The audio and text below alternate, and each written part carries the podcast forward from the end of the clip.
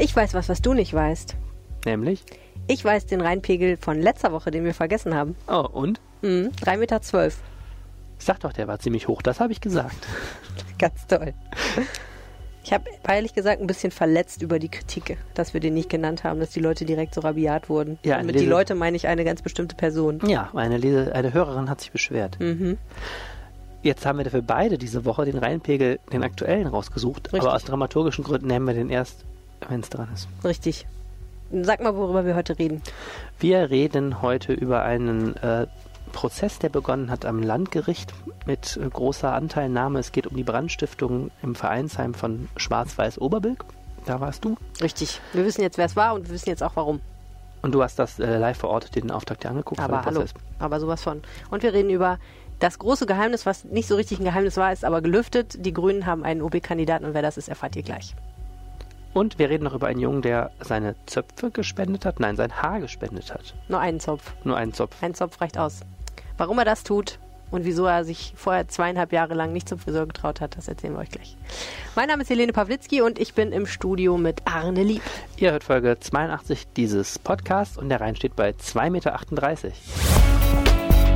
Rheinpegel. Der Düsseldorf-Podcast der Rheinischen Post. Es fühlt sich gut an, das nochmal so zu sagen, weil ich finde, dann hat das Universum so seine Ordnung. Absolut. Absolut. Sollen wir direkt. Ach so, nein, wir müssen, äh, bevor wir direkt loslegen, äh, jemand hat uns auf den Anrufbeantworter gesprochen. Oh, Ja, ich weiß nicht, ob der Rheinpegel jetzt nur für Düsseldorf zuständig ist, aber ich lese hier gerade nochmal über die Umweltsau. Und wer dieses Wort den Kindern in den Mund gelegt hat, der müsste sofort abgelöst werden. Also ich bin Oma von sechs Enkelkindern und das würde ich niemals durchgehen lassen. Das hat mit rechts und links überhaupt nichts zu tun. Da kann man sich nicht hinter verstecken. Okay, schönen Sonntag. Mit rechts und links hat es höchstens zu tun, dass man rechts und links eine geschallert kriegt, wenn man das Wort Umweltsau gegenüber bestimmten Omas benutzt. Nein, das ist natürlich wirklich. Hast du das verfolgt, Ja, diese klar. Umweltsau-Debatte? Also, oh, voll Dis- Disclosure, das hat überhaupt nichts mit Düsseldorf zu tun und eigentlich deswegen auch nicht Thema am Rheinpegel, aber ist ja nicht schlimm, weil wenn das die Leute bewegt, können wir gerne mal drüber reden kurz.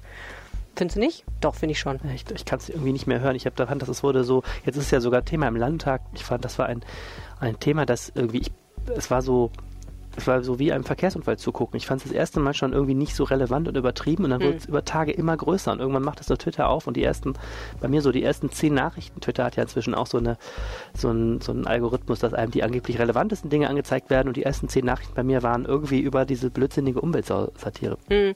Ja, ich glaube halt, auf der einen Seite zeigt das ganz gut, äh, man kann mit Satire darf man natürlich alles und äh, kann auch alles machen, aber leider manchmal trifft man halt tatsächlich einfach so komplett den falschen Ton, dass es echt einfach viele Leute eher verletzt, als dass es irgendeine Wirkung erzielt, die man ja eigentlich mit der Satire erzielen wollte. Das ist das eine und das andere ist, die Diskussion schlug dann ja schnell um in Richtung, wie gehen wir eigentlich mit Medienschaffenden auch um? Wie geht eigentlich der Arbeitgeber WDR mit seinen Mitarbeitern um und so? Und das fand ich sehr interessant, dass das in der, Auf in der Hysterieschraube sich dann noch in ganz andere Richtungen drehte, die man vorher gar nicht unbedingt gesehen hätte. Total. Äh, Nee, es ist absolut spannend, warum das Thema so einen Nerv getroffen hat in vieler Hinsicht. Irgendwie, es war so eine Mischung aus Gegner von öffentlich-rechtlichem Rundfunk, kam dann hoch, dann offensichtlich fühlt sich die ältere Generation ohnehin von Fridays for Future ein bisschen äh, bevormundet oder zurechtgewiesen. Ich glaube, das hat diese Satire ja auch nochmal getroffen. Und dann hat der WDR auch bei der Aufarbeitung irgendwie nicht die beste Figur gemacht, offensichtlich, ähm, wenn man so sieht, was da WDR intern jetzt gerade noch drüber gestritten wird, ob Tumbo da richtig gehandelt hat. Ich habe jedenfalls überhaupt nicht verstanden, warum das über Tage, vielleicht war es auch noch das Problem, dass es in der nachrichtenarmen Zeit war, ähm, wo alle sowieso nur vor Twitter saßen und keine anderen Themen fanden, über die man sich echauffieren konnte. Also ich habe wirklich fasziniert zugeguckt, dass das irgendwie nicht mehr zu stoppen war, obwohl ich persönlich so schlimm es jetzt auch nicht fand. Ja, das ist ja das Schöne für jemanden, der so ist wie in dem Alter ist, wie wir es sind. Man kann sich einfach die Popcorn-Tüte nehmen und äh, zugucken. Genau, ich bin aus dem Kinderalter raus, bin auch noch kein Senior. Eigentlich ging es mich überhaupt nichts an. Gut, womit wollen wir anfangen? Ähm, Engsfeld? Ja, kann man gerne machen. Jetzt habe ich schon verraten. Ja, jetzt hast du die, Dö, dö, dö. das schlechtest gehütete Geheimnis der Stadt verraten. Also wir wissen jetzt, wen den Grünen ins Rennen um die Oberbürgermeisterei äh, schicken, und zwar ein Mann namens Stefan Engsfeld. Wer ist das? Stefan Engstfeld ist Landtagsabgeordneter, 50 Jahre alt und jemand, den man dem politischen Düsseldorf zumindest äh, und auch dem gesellschaftlichen Düsseldorf, wenn man das so sagen kann, nicht mehr vorstellen muss. Denn er ist ähm, ja seit zehn Jahren im Landtag und hier sehr, sehr umtriebig in der Stadt. Also er ist vielleicht der Grüne mit den meisten Vereinsmitgliedschaften, die mir so aufgefallen sind. Er ist zum Beispiel bei der KG Regenbogen, der schwul-lesbischen Karnevalsgesellschaft aktiv. Er ist bei den Düsseldorfer Jonges, dem Heimatverein sogar eingetreten, also eine ganz andere Richtung nochmal. Und er ist ähm, auch Fortuna Düsseldorf Mitglied und dort auch Stammgast. Ich meine, auch bei der DEG sieht man ihn auch oft. Das kann man sehr gut verfolgen, da er, wenn er irgendwo ist, auch bei Facebook sehr gerne darüber äh, die Menschen auf dem Laufenden hält. Also ein gesellschaftlich sehr gut vernetzter Grüner, auch über das eigene Lager und klassische grüne Lager hinweg. Ich betone das so, weil das etwas ist, was die Grünen auch selber ähm, betonen an Stefan Engsfeld, dass er ein Brückenbauer ist und auch ein bisschen über den eigenen politischen Kosmos hinaus ähm, blickt und auch unterwegs ist. Hm. Es gab ja mal so drei Namen, die immer genannt wurden. Ne? Engsfeld war einer davon. Ähm, dann gab es noch Monika Düker. Mhm. Also ich, ähm, ich, würde sagen mindestens vier Namen, die Ach genannt okay. worden sind. Die Grünen, haben, die Grünen haben, was äh, politisches Personal angeht, in Düsseldorf eigentlich eine relativ ähm, noble Situation. Denn im Landtag sind ja oder im Land, in der Landespolitik sind zwei grüne Frauen aus Düsseldorf relativ weit vorne. Die Fraktions Vorsitzende Monika Düker, die du ja auch schon mal in dem Landtagspodcast zu Gast hattest. Engsfeld muss ja auch, ne? Mhm. Und ähm, die andere ist ähm, die Landesvorsitzende der Grünen, jeweils übrigens in einer Doppelspitze natürlich Mona Neubauer, ist auch eine Düsseldorferin. Und ähm, die wurden natürlich sofort gehandelt, äh, haben beide aber nicht so ein großes Interesse mehr an Kommunalpolitik, oder das kann man nicht sagen, Interesse schon, aber keine, kein Interesse, sich in diese mhm. Richtung zu entwickeln. Keine Ambitionen. Keine Ambitionen, genau. Und dann gibt es eben auch noch eine ähm, Kandidatin, die äh, nahegelegen hätte, wenn sie denn gewollt hätte, nämlich Miriam Koch. Ach, klar, okay. Die war ja schon die ähm, OB-Kandidatin im Jahr 2014, hat da echt eine ganz gute Figur gemacht und auch ein ganz anständiges Ergebnis eingefahren und ist später ja dann die Flüchtlingsbeauftragte geworden, war also so das Gesicht ähm, der Düsseldorfer Stadtverwaltung, als hier diese ähm, hohen Zahl von Flüchtlingen ankam nicht nur ähm, ging es da um die Unterbringung in der Stadt, sondern Düsseldorf war ja auch ein Drehkreuz. Da wurden äh, ja diese Züge aus äh, Süddeutschland abgefertigt, die am Flughafen Bahnhof. Das heißt, da hatte sie eine sehr prominente Rolle und ähm, ist deswegen eigentlich auch jemand, der starkes grünes politisches Profil gehabt hätte. Die hat aber abgewunken. Ähm, die ist inzwischen ja Amtsleiterin in der Stadtverwaltung und ähm, vermutlich will sie da weiter noch nach oben, aber nicht an die Spitze, zumindest nicht jetzt. Ja, irgendwie habe ich die auch immer nicht so auf dem Schirm gehabt, weil ich die auch so abgespeichert hatte als Amtsleiterin und so, aber ist ja natürlich auch Quatsch. Kann man ja trotzdem Oberbürgermeisterin werden wollen. Gut, jetzt ist es also, und das ist ja auch wieder irgendwie witzig, von äh, vier möglichen Kandidaten oder vier Namen, die gehandelt wurden, doch der Mann geworden. Mhm. Äh, Gab es da Kommentare zu? Nein, da gab es noch keine Kommentare zu. Ich meine, es ist ja jetzt auch nicht verboten, einen Mann aufzustellen. Nein. Es wäre jetzt in dem. Immer noch nicht. Es wäre vielleicht Kommt in dem Reigen der Kandidaten, aber können wir später was zu sagen. Vielleicht wäre eine Frau ganz interessant gewesen, weil mhm. ähm, ich meine, bei der CDU, nach allem, was man hört, ist gerade wieder ein Mann im Gespräch. Dann hätte man also einen Oberbürgermeister, der ein Mann ist. Dann hätte man einen CDU-Kandidaten, der ein Mann ist. Frau Strack-Zimmermann von der FDP, Marie-Agnes Strack-Zimmermann wäre eine andere Frau in ähm, aussichtsreicher Position, aber da wäre vielleicht eine Frau in diesem dieser Konstellation ähm, auch ganz reizvoll nochmal gewesen, so in, in, in, dem Zusammenspiel der Kandidaten oder dem, dem Gegeneinander der Kandidaten. Aber nun, jetzt ist es ein Mann geworden. Gibt es auch in Grün auch. Ja es gibt ja noch nicht so fürchterlich viel, was jetzt inhaltlich bekannt geworden ist. Ne? Also es ist jetzt ja gar nicht so, dass der schon, der Mann schon groß gesagt hätte, ja, einiges kann man sagen. Die Grünen haben nämlich gestern äh, das Ganze bekannt gegeben. Also man muss sagen, das Geheimnis Engsfeld, ich hatte es ja auch vorher auch schon mal geschrieben, war eigentlich kein großes Geheimnis mehr, wobei man immer ein bisschen aufpassen muss, äh, dass auf den letzten Metern nicht auch noch irgendwas dazwischen kommt. Deswegen mit Fragezeichen wurde es immer geschrieben, aber eigentlich war das jetzt seit Wochen. Man muss auch klar. sagen, ich glaube, es ist auch noch gar nicht ganz fest. Ne? Genau, jetzt, darauf wollte ich hinaus. Gestern haben die Grünen das ähm, verkündet und zwar in Form einer Einladung an ihre Mitglieder, denn äh, der Gang der Dinge sieht vor, Herr Engsfeld ist jetzt erstmal der Vorschlag des Parteivorstands, des Düsseldorfer Parteivorstands ähm, und muss natürlich auch von den Mitgliedern abgesegnet werden. Das ist bei allen Parteien so. Ähm, und am 21. Januar gibt es jetzt eben eine Mitgliederversammlung, wo der Engstfeld erstmal durchkommen muss. Das ist bei den Grünen traditionell nicht ähm, unbedingt so einfach wie bei anderen Parteien, weil die Grünen doch dieses Basisdemokratische sehr hochhalten und so wie ich es mit erlebt habe bei Mitgliederversammlungen, durchaus auch immer Leute haben, die sich mal zu Wort melden gegen den eigenen Partei-Mainstream. Also das ist nicht nur ein, eine Proforma- äh, Proforma-Geschichte. Ähm, nichtsdestotrotz sind die Grünen auch braver als früher. Ich gehe schon davon aus, dass Engsfeld durchkommt. So, jetzt wurde aber an die Mitglieder wurden zwei Schreiben geschickt. Eine so eine Art Motivationsschreiben von Engsfeld selbst, wo er schon mal so ein bisschen schreibt, hi, äh, ich bin der Stefan. Ich bin der Stefan, ja, man, man duzt sich aber den Grünen, ich wollte gerade aussagen. Und ein, ähm, und ein äh, Schreiben, ein Empfehlungsschreiben des Parteivorstands, wo auch mal über den Stefan ein bisschen geredet wurde. Ich finde das auch, es ist, es ist, es ist total, ähm, Ja, ich finde, ich zucke da auch immer ein bisschen zusammen, aber es ist bei der SPD ja auch so, man duzt sich mhm. da auch, e-, egal was man sich für böse Sachen sagt, das ist irgendwie, äh, das ist politische gelebte Tradition, dass man sich bei linken Parteien duzt, ne, während man sich bei, bei bürgerlichen Parteien ja sieht. Naja, also der Stefan selber ähm, äh, hebt sehr stark hervor, ähm, zwei Dinge. Das eine ist, dass er einen anderen Amtsstil anstrebt, wenn er denn Oberbürgermeister wird als der Amtsinhaber. Er sagt, Düsseldorf ist kein Großkonzern, den man managen kann. Natürlich eine Anspielung auf, auf Geisel, mhm. ne? Thomas Geisel. Seine Managervergangenheit. Und seine Managervergangenheit und vor allen Dingen auch, ähm, dass Geisel von den, aus Sicht der Grünen eben viel zu stark zu Alleingängen neigt, äh, dass Geisel aus Sicht der Grünen das moderierende Element fehlt, dass er immer zuspitzt, anstatt mal Leute ins Boot zu holen, dass er, und das ist in der Tat ein Problem von, von Geisel, dass er oftmals eben die Mehrheiten sich nicht vorher beschafft, weil er nicht erstmal alle an den Tisch holt, sondern oftmals eben vorgaloppiert und dann wieder eingefangen wird ähm, oder auch äh, dann alleine mal dasteht, manchmal sich auch durchsetzt. Ich sag mal, das war so bei der Tour de France war es ein großes Thema, ne? Zum Beispiel bei diesem ähm, Messegelände Open Air mit Ed Sheeran, da war es ja auch so ein Thema. Äh, und naja, also da sagt ähm, Engsfeld, er stehe für einen anderen Stil, er wolle Leute zusammen an Tisch holen, eher so moderieren und, und Partizipation äh, pflegen, ein grünes Urthema. Ne? Die Grünen sind immer sehr stark, was diese Mitbestimmungsfragen ähm, angeht. Ähm, und das andere, was eben auffällt, ist, dass Engstfeld keiner ist, der so ausgewiesen Partei links ist. Also er ist jemand als Brückenbauer und als äh, jemand, der auf viele Leute zugehen kann, eben schon mal gesagt, der auch in der Stadt in vielen Kontexten sich sehr wohl fühlt, wo eigentlich jetzt nicht klassisch das grüne Klientel ist. Ähm, dass Engsfeld jemand ist, der vielleicht auch ein schwarz-grünes Bündnis im Stadtrat moderieren könnte, beziehungsweise mhm. leiten könnte.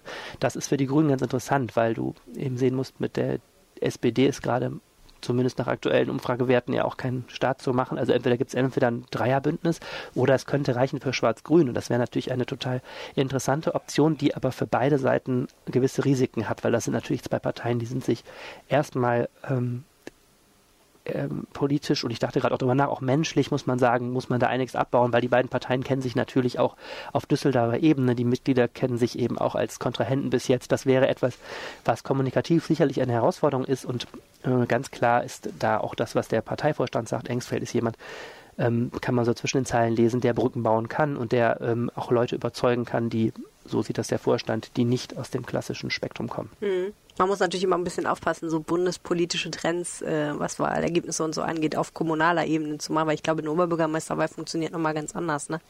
Da wählen die Leute ja nicht unbedingt SPD, sondern die wählen Thomas Geisel oder auch nicht.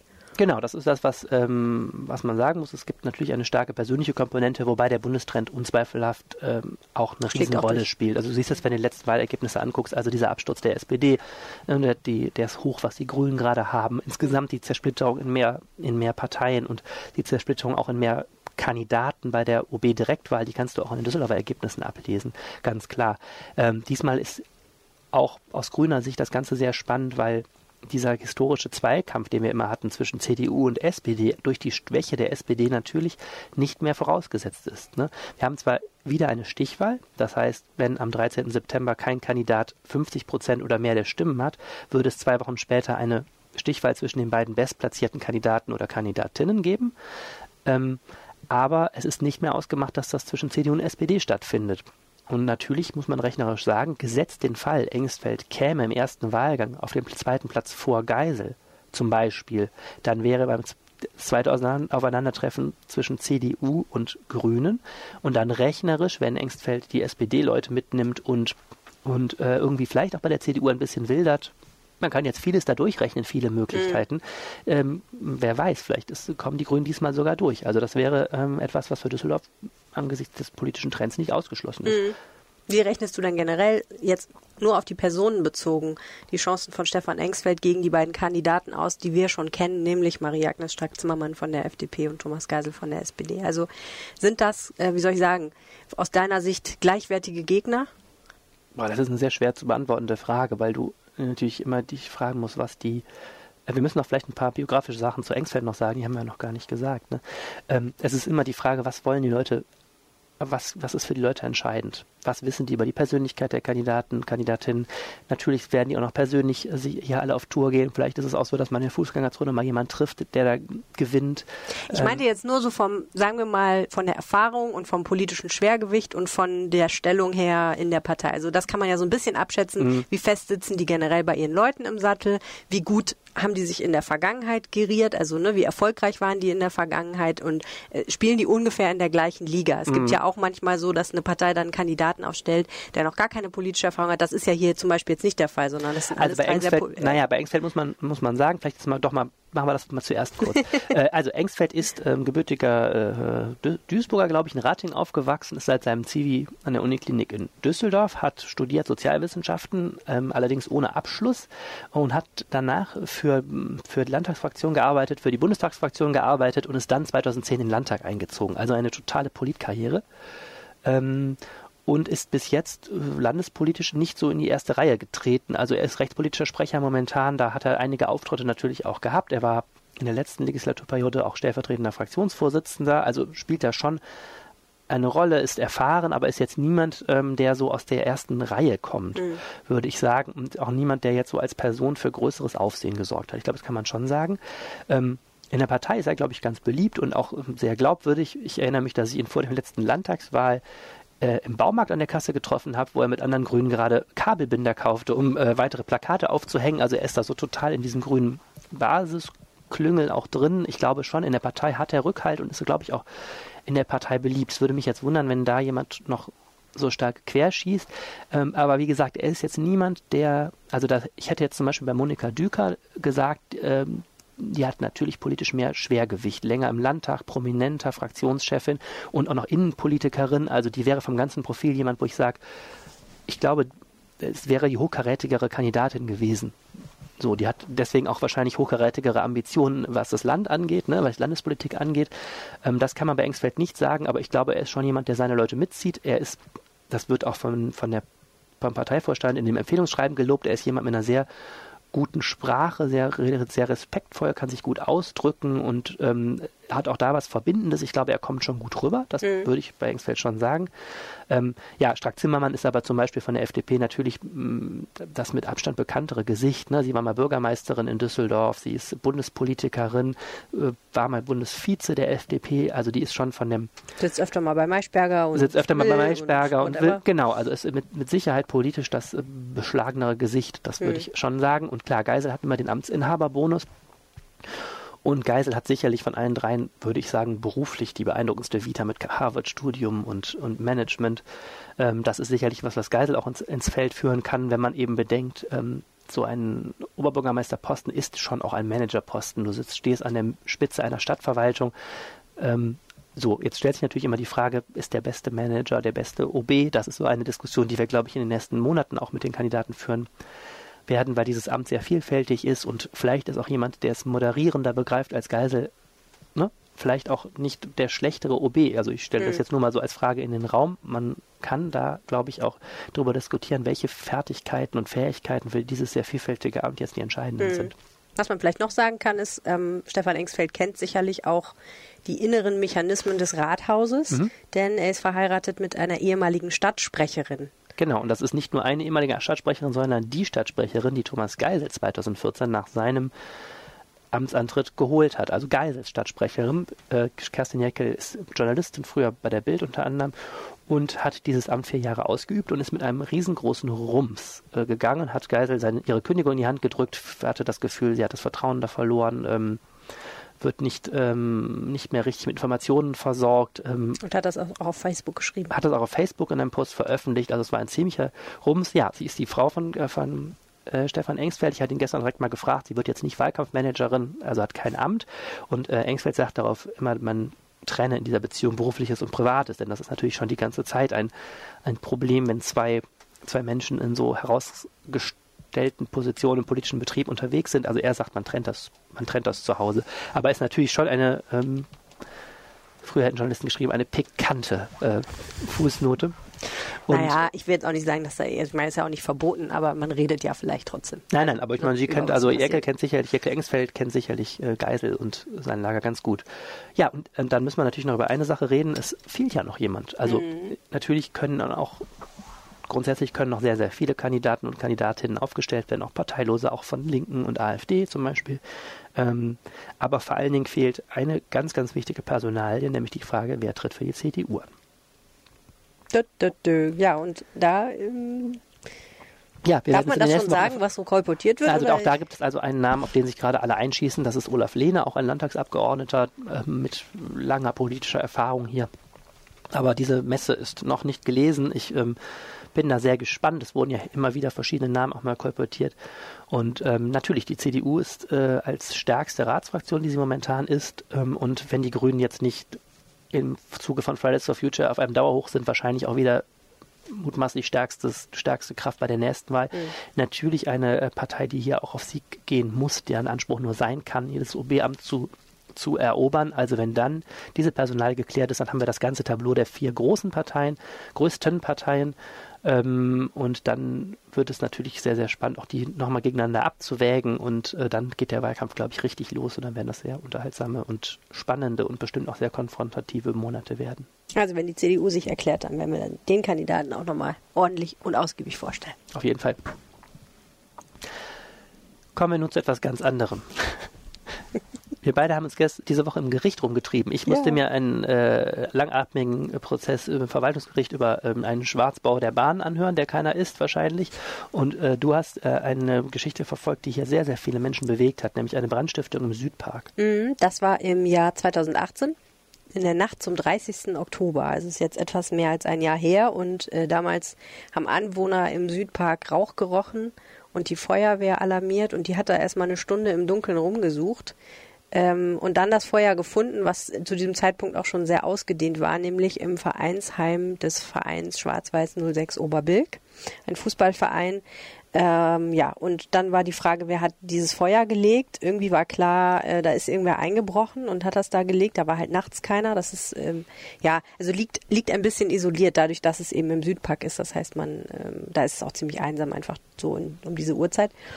Und ähm, gar nicht so lange später, wenige Tage später, ähm, hat die Polizei dann äh, zwei ähm, Verdächtige präsentiert und äh, wie sich dann rausstellte, war das ein geschiedenes Ehepaar, was äh, dort offensichtlich zusammen eingebrochen war und das Feuer gelegt hat und die stehen jetzt vor Gericht. Vielleicht nochmal kurz, kurz zu dem Feuer selbst. Das war nicht nur ein Vereinsheim, sondern die hatten es gerade auch noch so als, als Party-Location Genau, äh, also- saniert. Das war schon ein richtig großer Schaden, der da entstanden ist. Ja, zu dem Vereinsheim gehört auch noch eine Gastronomie, die stark gelitten hat. Die war tatsächlich gerade ziemlich neu gemacht worden und da ist auch noch eine Fußballschule drin und die ist auch sehr in Mitleidenschaft gezogen worden. Wie sich später herausstellte, nicht nur wegen des Feuers, sondern auch, weil die elektrischen Geräte, nämlich Computer und Tablets, die die hatten, äh, geklaut wurden. Mhm. Und äh, das Ganze ist durch die Boulevardmedien auch deshalb gewandert, weil dieser Verein einen ganz prominenten Fan hat. Das stimmt. Ähm, Heino Hm, ist nämlich ist Ehrenmitglied von Schwarz-Weiß Oberwilk. Heino wohnt ja seit neuestem wieder in, äh, oder ich weiß gar nicht, ist Nee, er schon umgezogen, überlegt. will wieder nach Düsseldorf ziehen, aber ist natürlich gebürtiger Oberbilker. Ne? Ich als Oberbilkerin. Du und Heino. Yes, wir und Heino, wir haben so viel gemeinsam. Äh, beide Brillenträger. Und ähm, ja, der ist da Ehrenmitglied und ähm, dieser Verein, der jetzt eben sehr unter diesem Brand gelitten hat, ähm, ich kann auch gleich nochmal erzählen, was da jetzt der Status ist, ähm, der hat immerhin dann ein Benefizspiel bekommen von Fortuna und Heino war auch da. Also äh, wenigstens das ist irgendwie gut gelaufen. Aber ansonsten ist das natürlich für den Verein eine totale Katastrophe, weil ähm, ja sehr die Frage ist und die ist auch immer noch nicht geklärt, wie viel zahlt jetzt eigentlich die Versicherung.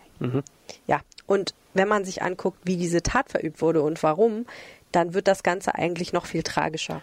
Okay, diese Woche war der Prozessauftakt vor dem Landgericht, ne? hatte ich eben recht, Mhm. Genau, oder? ja. Und äh, du, du warst da. Wer, wer wurde da präsentiert als Angeklagte? Ähm, genau, also die Angeklagten sind, ist, äh, wie gesagt, dieses geschiedene Ehepaar, Robbie E., 26 Jahre alt, und seine Ex-Frau Angelina, 25 Jahre alt. Und ähm, die haben auch beide gestanden. Also direkt am ersten Prozesstag über ihre Anwälte und dann auch nochmal persönlich eingeräumt, dass sie das also zusammen waren. Man muss dazu sagen, äh, Angelina ist im Wesentlichen angeklagt, mit Robbie da eingestiegen zu sein und da versucht zu haben oder tatsächlich auch ähm, vieles entwendet zu haben. Äh, elektrische Geräte, wie gesagt, ähm, Bargeld, Schokoriegel, und eine ähm, Mütze des Vereins aus einer Vitrine mit Fanartikeln. Äh, also sie war eben bei diesem Diebstahl, diesem Einbruch behilflich. Also eigentlich wollten die da erstmal nur das, das ausräumen. Ja, Szene. genau. Also ich erzähle die Geschichte von Anfang an. Offensichtlich war es so, das wissen wir jetzt aus diesem Geständnis. Ich, ich erzähle das jetzt einfach mal so, wie die das erzählt haben. Natürlich sind die beide noch nicht verurteilt. Das heißt, für uns steht jetzt noch nicht hundertprozentig fest, dass sie die Täter sind, aber sie haben es jedenfalls beide so erzählt. Ähm, die beiden sind seit vielen Jahren drogenabhängig. Und zwar richtig hart drogenabhängig. Die haben sich kennengelernt, da waren sie sehr jung. Sie war 15, er war 16, glaube ich. Oder 14 und 15, weiß ich nicht mehr so genau. Und äh, sind äh, dann beide ziemlich heftig abgerutscht ins Drogenmilieu. Die, die, klassische Karriere, angefangen mit ein paar Joints, dann ein bisschen äh, Speed und Ecstasy und ähm, irgendwann deutlich später haben sie dann mal bei einem kleinen Dealer gewohnt und der hat immer Heroin gespritzt und da haben sie dann irgendwann gesagt, das wollen sie auch mal probieren. Und haben dann angefangen, ähm, richtig harte Drogen zu spritzen. Ähm, in erster Linie Heroin und äh, dann teilweise auch Kokain. Und zwar wirklich immer intravenös, also wirklich die, der harte, die harte Nummer. Ähm, haben auch ein Kind zusammen. Das Kind äh, lebt bei einer Pflegefamilie. Die haben mit 18 dann geheiratet, als sie 18 war. Und ähm, ja, es war, glaube ich, einfach so eine Beziehung, wo man sehr deutlich merkte, die sind beide nicht besonders gut füreinander, denn ähm, es ging wohl immer auf und ab. Es gab auch Phasen, da ging es ihnen besser. Zeitweilig haben sie zum Beispiel bei den Franz-Freunden am Raterbruch in Betreuung gewohnt. Ähm, er hat dann ein Praktikum gemacht. Sie haben beide sind ins Methadon-Programm gekommen. Da ging es ihnen wohl etwas besser. Das Ganze hat sich stabilisiert. Aber zeitweilig haben sie dann auch wirklich klassisch wie Junkies eben versucht, jeden Tag 50, 60 bis 100 Euro, je nachdem, was sie brauchten, ähm, zusammenzukriegen, um sich eben regelmäßig mit Drogen zu versorgen und haben dazu eben alles getan, was man halt so macht. Also hauptsächlich nehme ich an, sind es Diebstähle gewesen, man verkauft dann die Ware. Mhm. Und an diesem speziellen Tag, am 30. Oktober, lief es wohl auch wieder nicht so optimal. Die hatten sich mal getrennt, dann waren sie wieder zusammengekommen. Also es war einfach eine sehr turbulente Beziehung. Und äh, lange Vorgeschichte, auf jeden Fall fuhren sie dann des Nachts irgendwie in einem geklauten Auto, deswegen ist er auch angeklagt, das hat er offensichtlich in Dortmund mitgehen lassen, äh, in einem geklauten Auto durch Düsseldorf, einem Ford Fiesta. Und ähm, landeten dann am Südpark, haben da geparkt, haben Kokain gespritzt und waren dementsprechend total drauf.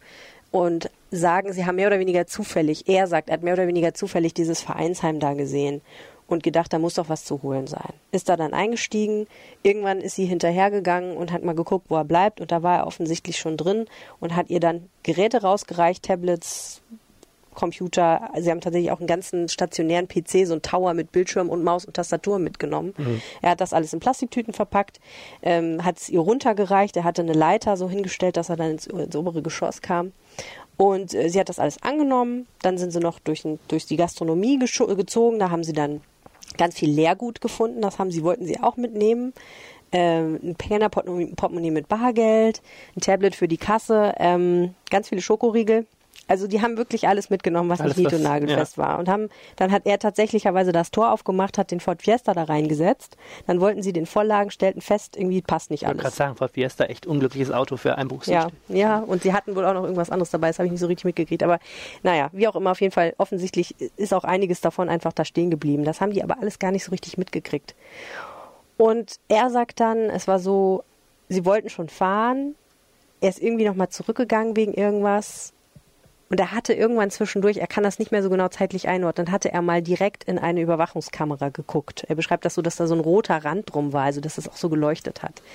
Und irgendwie muss er es in dem Moment ähm, mit der Angst gekriegt haben und hatte den irren Plan, seine Spuren zu verwischen. Irgendwie hat er auch gesagt, zwischendurch hat er mal überlegt, ob er da einsteigt, um die Überwachungsaufnahmen dann zu löschen. Das hat er aber irgendwie dann wieder verworfen. Also es ist nicht so ganz klar, er kann sich da auch nicht mehr so richtig dran erinnern.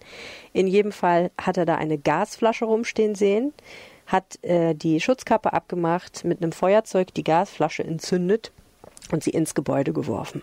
Und daraufhin brannten erst ein paar Jacken an einer Garderobe und dann brannte irgendwann die ganze Hütte. Warum er nicht bei dieser Aktion sich schwer verletzt hat, weil eigentlich ist, glaube ich, eine Gasflasche mit einem Feuerzeug Mhm. anzünden äh, eine relativ nicht so gute Idee. Warum das nicht um die Ohren geflogen ist, äh, weiß keiner so richtig. Aber im Endeffekt, ähm, ja, ist halt, also es ist niemand zu Schaden gekommen, das ist die gute Nachricht, aber es gab halt hunderttausende Euro Schaden. Dieses Gebäude ist ziemlich komplett abgebrannt und ähm, muss halt jetzt ziemlich komplett wieder aufgebaut werden. Und die beiden ähm, sind dann mit dem Auto weggefahren. Und kurioserweise ist er am nächsten Tag zurück zum Tatort gekommen. Und so wurde, wurden sie dann auch geschnappt. Er hat mit einem Tablet, einem gestohlenen Tablet aus diesem Vereinsheim, die Brandruine gefilmt. Da stand auch noch ein Feuerwehrauto rum und man hört im Hintergrund dieses Videos seine Stimme äh, irgendwie in, in Richtung, guck mal Schatz, äh, das haben wir gestern angestellt, Junge, Junge, was für ein Riesenschaden, irgendwie so. Wir wissen das deswegen, weil seine Frau, seine Ex-Frau, wegen einer Unfallflucht offensichtlich von der Polizei aufgegriffen wurde, nur wenig später, dieses gestohlene Tablet dabei hatte, auf dem sich dieses Video befand. Und weil Robbie schon öfter mal mit der Polizei zu tun hatte, hat ein Kontaktbeamter, der sich mit Intensivtätern beschäftigt bei der Polizei, seine Stimme sofort erkannt. Und seine Frau hat dann wahrscheinlich auch ziemlich schnell zugegeben, wie das alles kam. Dann gab es noch eine längere Geschichte mit, er hat das erst nicht so richtig zugeben wollen. Er hat den Einbruch zugegeben, aber nicht die Brandstiftung. Naja, Und wie auch die, immer. Auf jeden Fall, die Polizei war sehr dankbar, weil das viele Arbeitsstunden von Ermittlern gespart hat, diese praktische Stellüberführung. Ja, äh, wobei sich dann später herausgestellt hat, man hätte sie so oder so geschnappt, denn die Aufnahmen von der Überwachungskamera ließen sich trotz des Brandes rekonstruieren. Ach, interessant. Ja, also äh, so hieß es jedenfalls damals, als sie festgenommen wurden. Da, man, man hätte sie wahrscheinlich sowieso irgendwie, irgendwie hätte man sie identifiziert. Was droht denen vor Gericht für eine Strafe? Ich weiß nicht genau, ähm, wie, wie lang die Haftstrafe sein kann. Also Brandstiftung ist ja auf jeden Fall sehr hoch strafbewehrt, weil es einfach sehr, sehr gefährlich ist. Ähm, in jedem Fall versucht, glaube ich, die Verteidigung ähm, sehr stark darauf hinzudeuten, dass eben gerade diese Drogenkarriere dafür spricht, dass das eigentlich eher Leute sind, denen man helfen müsste, statt sie längere Zeit in den Knast zu stecken. Ich weiß nicht genau, ob sich das Gericht im Endeffekt darauf einlässt, aber natürlich, also er sagt, es tut ihm tierisch leid und, ähm, und er bereut das wahnsinnig. Er hat äh, Depressionen, er kann nicht schlafen deswegen, ähm, ist auch in, im, in, in, äh, im Gefängnis schon in Therapie und möchte aber auf jeden Fall gerne und sie auch eine Therapie machen, ähm, um von den Drogen endgültig loszukommen. Und das war dann seine letzte strafbare Handlung. Das wäre natürlich zu wünschen, aber ob sich das Gericht darauf so einlässt, ist sehr fraglich. Okay, ähm, ist schon klar, wann es weitergeht? Es geht äh, die ganze Zeit weiter. Das wird sich jetzt aber einfach noch ein paar Prozesstage hinziehen. Ich vermute mal, ein Urteil wird irgendwie im Februar, März oder sowas kommen. Äh, da bleiben wir auf jeden Fall dran. Der Verein äh, wartet, wie gesagt, noch auf ein Versicherungsgutachten, bevor er dann versuchen wird, irgendwelche Leute zu finden. Es ist ja im Moment nicht so einfach, Handwerker zu finden, die dieses Vereinsheim wieder aufbauen. Also da sagt man, ja, wir wollen, also wir wollen gerne, dass diese Leute ihre gerechte Strafe kriegen. Aber ansonsten ist es halt, wie es ist. Jetzt inzwischen haben wir uns ein bisschen damit abgefunden und es ist nicht mehr so ganz so traumatisch für uns. Ist jetzt auch schon anderthalb Jahre her, mehr oder weniger. Aber finanziell ist da sowieso nichts zu holen, ne, weil die, eine Zivilklage gegen die beiden hätte sehr wenig, also Ja. hätte möglicherweise Erfolg, aber da würde trotzdem kein Geld bei rauskommen. Insofern, äh, ja, ist der Verein da so ein bisschen so, mal gucken, was passiert. Wir überlassen das der Justiz. Zum Abschluss ein kurzer Blick auf eine etwas positivere Geschichte, Sehr viel zu positiv. der es ein wunder, wunderbares Foto gibt unseres äh, Fotografenkollegen Andreas Breetz, das wir leider hier nur empfehlen können, weil wir es nicht zeigen können in einem Ja. Podcast. Du hast einen äh, Jungen vorgestellt, der seine Haare spendet. Ja, Timmy, Timmy van de Berg, Tim van de Berg, elf Jahre alt und äh, der beste Beweis, dass man manchmal Kinder einfach Fernsehen lassen sollte. Weil dann die Haare in Ruhe wachsen dabei. In, auch, ähm, weil er vor zweieinhalb weil er vor zweieinhalb Jahren ähm, im Kinderkanal einen Bericht gesehen hat über Haarspenden für krebskranke Kinder, die dann Perücken bekommen aus Echthaar. Und daraufhin hat Timmy gesagt, der sowieso immer schon ganz gerne lange Haare getragen hat, jetzt so kinnlang, äh, er lässt jetzt die Haare nicht mehr schneiden. So. Seine Mutter sagt, er war schon vorher ein bisschen schwierig mit dem Haare schneiden, wenn sie den erstmal war nur einmal im Leben beim Friseur vorher und ähm, äh, danach musste seine Mutter immer seine Haare schneiden und die musste das immer schon wochenlang vorher anmelden und dann wurde diskutiert, wie lang und so. Ähm, aber dann hat er sich hat er einfach geweigert, sich schneiden zu lassen, weil er gesagt hat, er will seine Haare spenden und das ist ja auch so. Äh, du musst ja eine Topflänge von 25 Zentimetern haben, damit sich das überhaupt lohnt, ne, damit daraus überhaupt eine Perücke werden kann. Und äh, weil er die Haare halt auch nicht radikal abgeschnitten haben lassen wollte nachher, mussten die Haare jetzt halt ziemlich lange wachsen und jetzt sind sie 60 Zentimeter, hat er Wow. mir ganz stolz erzählt, vom äh, Scheitel bis zu den Spitzen. Und jetzt ist der große Tag heute, am Donnerstag, kommen die Haare ab. Es wird wieder eine kindlange Frisur, also wird nicht, wie gesagt, nicht ganz kahl werden, aber die Haare werden dann gespendet. Das ist doch was Nettes. Das ist richtig nett, genau. Und äh, die Haare gehen dann an eine Organisation, die heißt It's for, äh, beziehungsweise andersrum, der Haarschnitt wird organisiert von einer Organisation, eine Stiftung aus Hilden, die heißt It's for Kids. Mhm. Und ähm, die Haare gehen dann an eine Perückenmanufaktur aus der Nähe von Borken. Und diese Perückenmanufaktur spendet für den, also den Gegenwert dieser Haare, äh, ne, weil normalerweise würden die die kaufen müssen. Ähm, ein Teil dieses Geldes geht an It's for Kids, die finanzieren dadurch Kinderschutzgeschichten.